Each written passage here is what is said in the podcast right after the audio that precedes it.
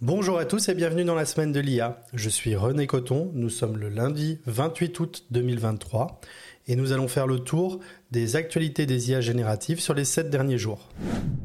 OpenAI vient d'annoncer que nous pouvons dorénavant fine-tuner le modèle GPT 3.5. Jusqu'à présent, c'était réservé aux modèles de type complétion comme DaVinci, mais depuis l'arrivée des modèles de type chat comme GPT 3.5 et GPT 4, nous attendions tous de pouvoir enfin les fine-tuner.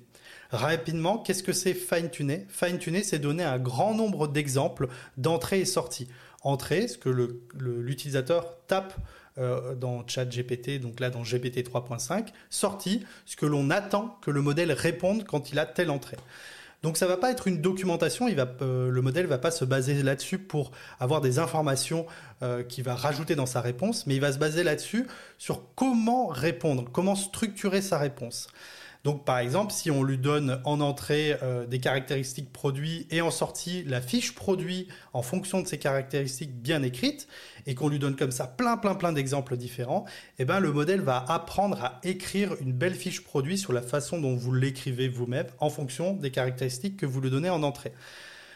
Ça, a un gros intérêt parce que ça permet d'augmenter la qualité de la réponse de GPT 3.5. OpenAI dit que dans le cadre euh, du fine-tuning, on peut monter à une qualité proche de GPT 4.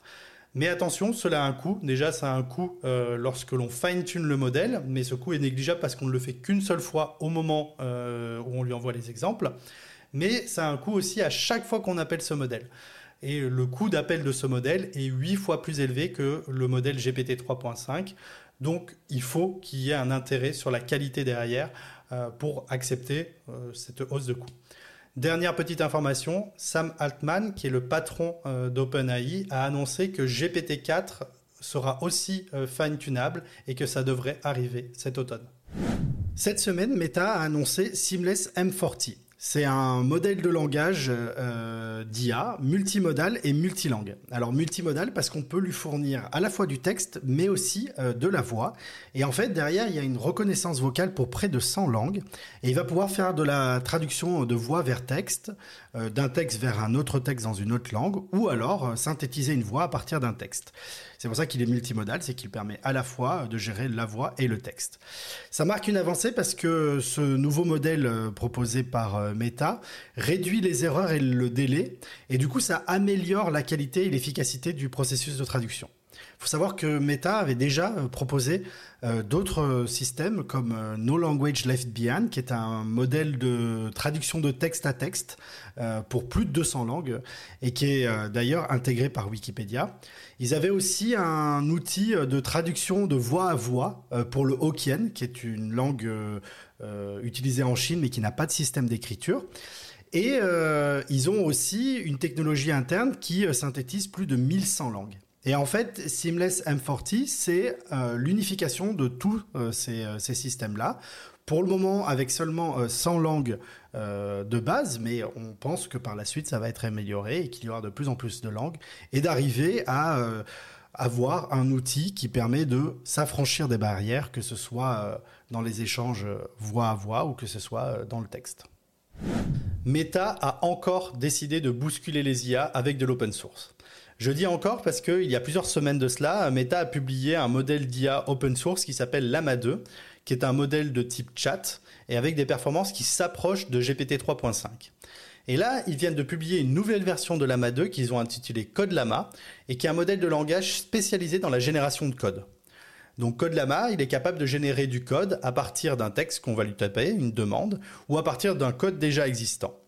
Et euh, les tests de Meta montrent que euh, ce modèle de langage a une efficacité très élevée, qui est supérieure à GPT 3.5 et qui est proche de GPT 4.